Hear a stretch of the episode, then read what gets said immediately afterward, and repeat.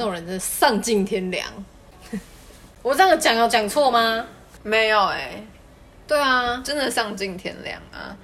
大家好，我是赖迪医师，我是多多医师，欢迎大家收听《兽性大发》。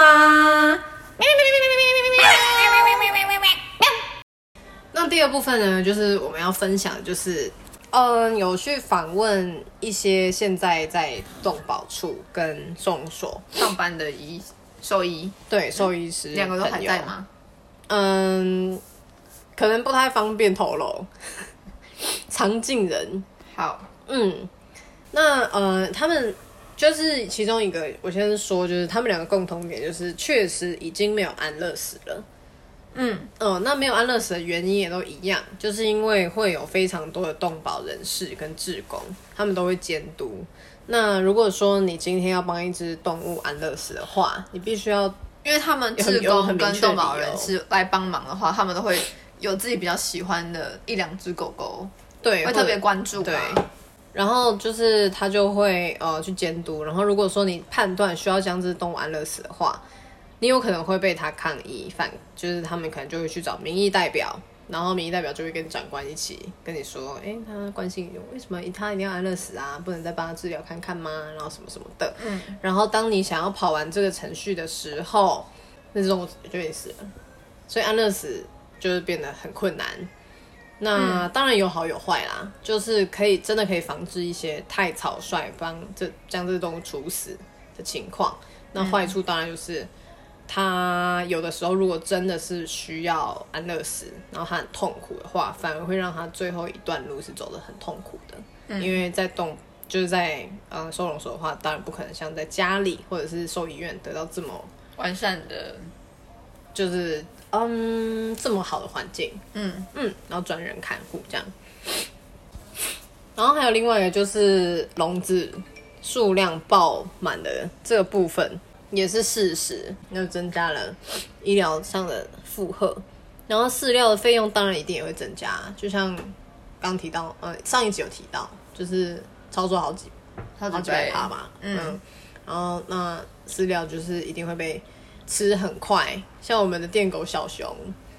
它就已经吃很快了，对一包七公斤的饲料一个月吃完。对，嗯，对我光是想到动保处，呃，那么收容多所只对，中型犬，我真的是那个饲料一定是不会太高级啦，对，对就是正常一般的吃的 OK 的饲料，对。那但是他们有提到，就是饲料的费用会增加，但是不可能等比例增加嘛，嗯，所以品质一定会下降。哦，对，所以这就是也是林安乐死带来的一个问题。嗯，因为如果是预算没有变高的话，嗯，然后量又超收的话，对大家吃的就会比较差一点，嗯或是就没有罐头吧。因对，为我之前去的时候，动保处是有有有是他们是有适量罐头啦，嗯罐头好像有时候就会一个礼拜选一两天给这样子。对啊，就是像猫咪就没有办法得到那么多的，像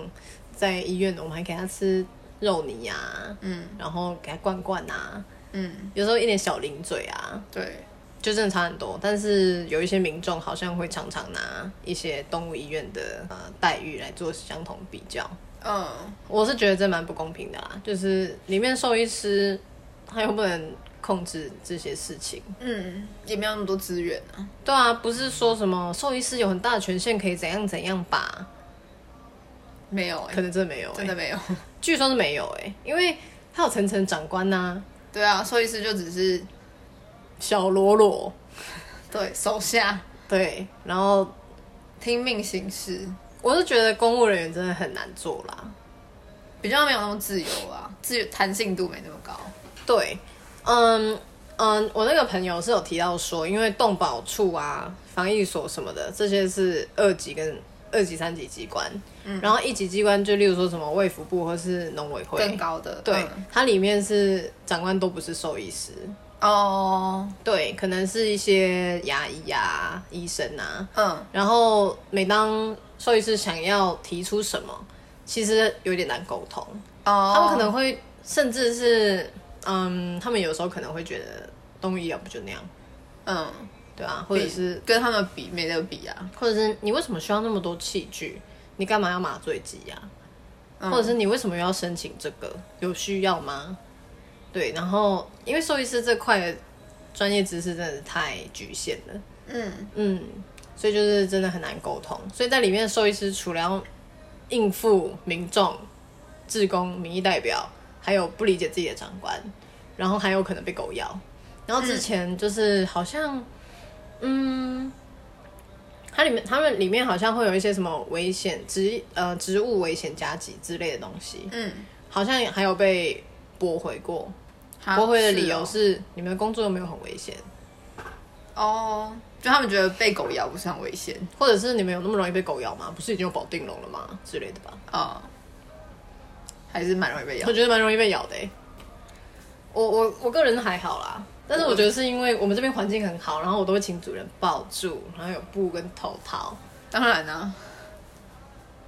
还有手套啊，啊就会花很多时间呐、对啊，对啊但那我说没有没有没有，没有那那么多人力时间，对，没有没有那么多头套跟布。他们可能就是赶快抓起来，用就被皮咬质了连弄起来这样。对啊，所以就真的是完全不同的世界啦。然后据说就是有一次，嗯，民众不想再养狗了，但是你知道去动保处弃养你是要缴一些费用，要然后吗？去收容所弃养你要缴费用，是哦，嗯，然后民意代表就来施压说可不可以不要缴费，然后我就问我朋友说，所以到底要缴多少钱？你猜多少钱？五百块。五千块啦，五百块也不缴也太夸张了吧？虽然说我觉得五千块也不缴也是蛮夸张的。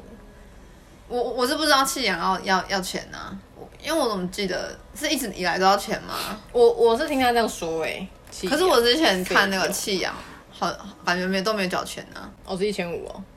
有的是那哦个吧，我、是台南的。哦，这个北市收容之家最高要付一万三，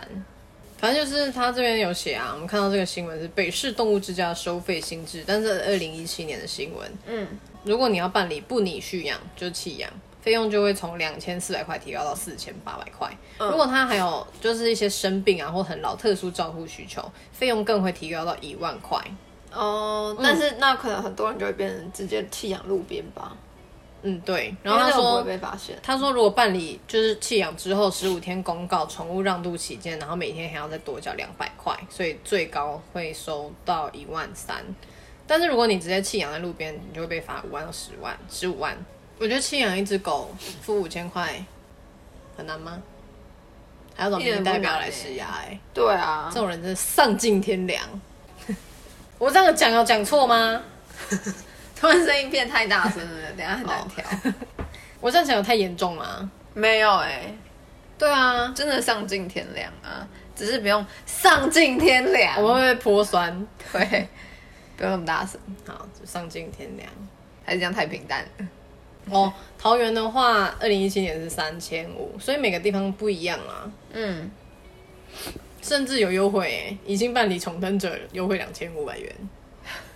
我是觉得我们能够做到的，就是不要随便谩骂那些公务兽医师，嗯，他们可能有一些让你不满意的地方，或是让我我们不满意的地方，因为人没有完美的嘛。嗯但你也不能去谩骂人家，因为你根本不了解他现在到底面临什么事，除非你看到他正在殴打动物，或者他现行犯，对，或者他目睹贪污，那那就真的当然一定要处理。嗯，可如果你只是一时的情绪，或者是听到别人片面之词啊，对啊，我觉得发文、啊、搬动民意代表真的蛮 太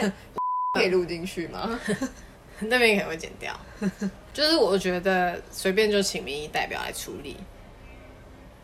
这蛮让人无言的。嗯，那我们今天就讨论到这边。如果大家有想要嗯投稿的信件啊，或者是想要跟我们讨论的问题的话，欢迎就是到简介里面的连接去，嗯，呃，应该好像是在我们 IG 的连接啦，可以去或者私讯我们，就是寄信来这样子。嗯嗯，谢谢大家这次的聆听，拜拜。拜拜。